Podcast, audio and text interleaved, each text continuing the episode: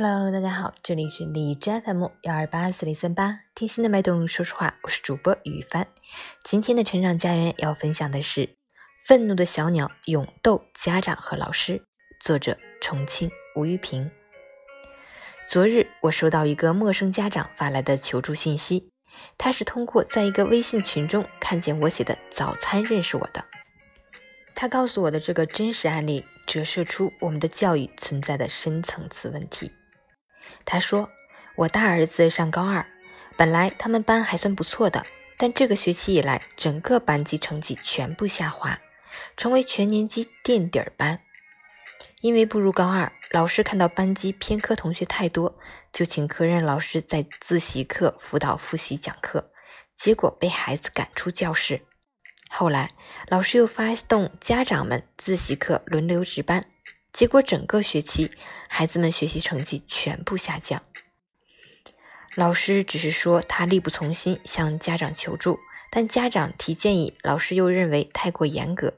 各种不协调的声音在群里，可以说孩子们比家长还起心。尽管我相信自己的孩子，孩子也想要上进，但在这样的环境下，还是有些带偏，对自己是各种的否定和不自信。我提议转班或转科，孩子都拒绝了。同理，他们班也有近十个同学也是这样拒绝家长的建议，真不知道该怎么办了，请赐教。这件事情归纳起来十分简单：面临要高考的关键时期，整个班的孩子学习成绩下滑，老师和家长急得像热锅上的蚂蚁。老师好心想给学生补课，被学生赶出教室。家长关切孩子，在孩子自习课上轮流值班，结果不争气的孩子学习成绩全部下降。问题出在哪里？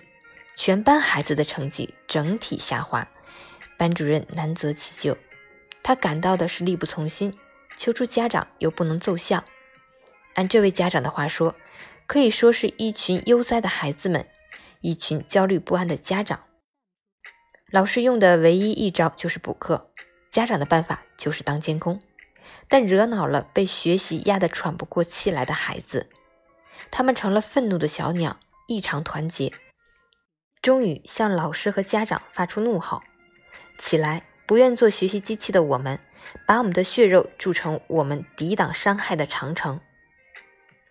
我并不知道这些孩子的具体情况，但能够敢于和老师和家长对着干，而且不是个别现象。老师和家长应当反思和反省，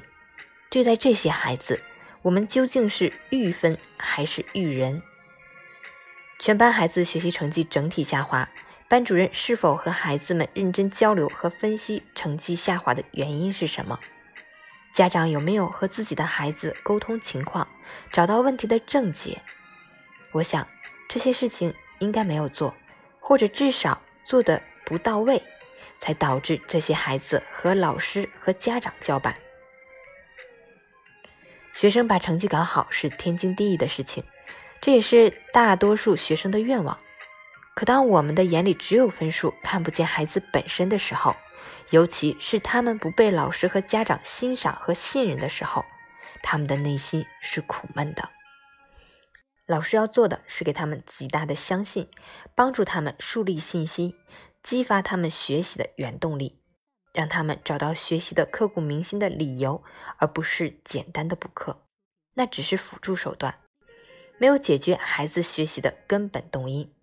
家长要坚定地和孩子站在一起，是孩子的学习遇到了暂时的困难，成为孩子的精神支柱，帮助孩子走出困境。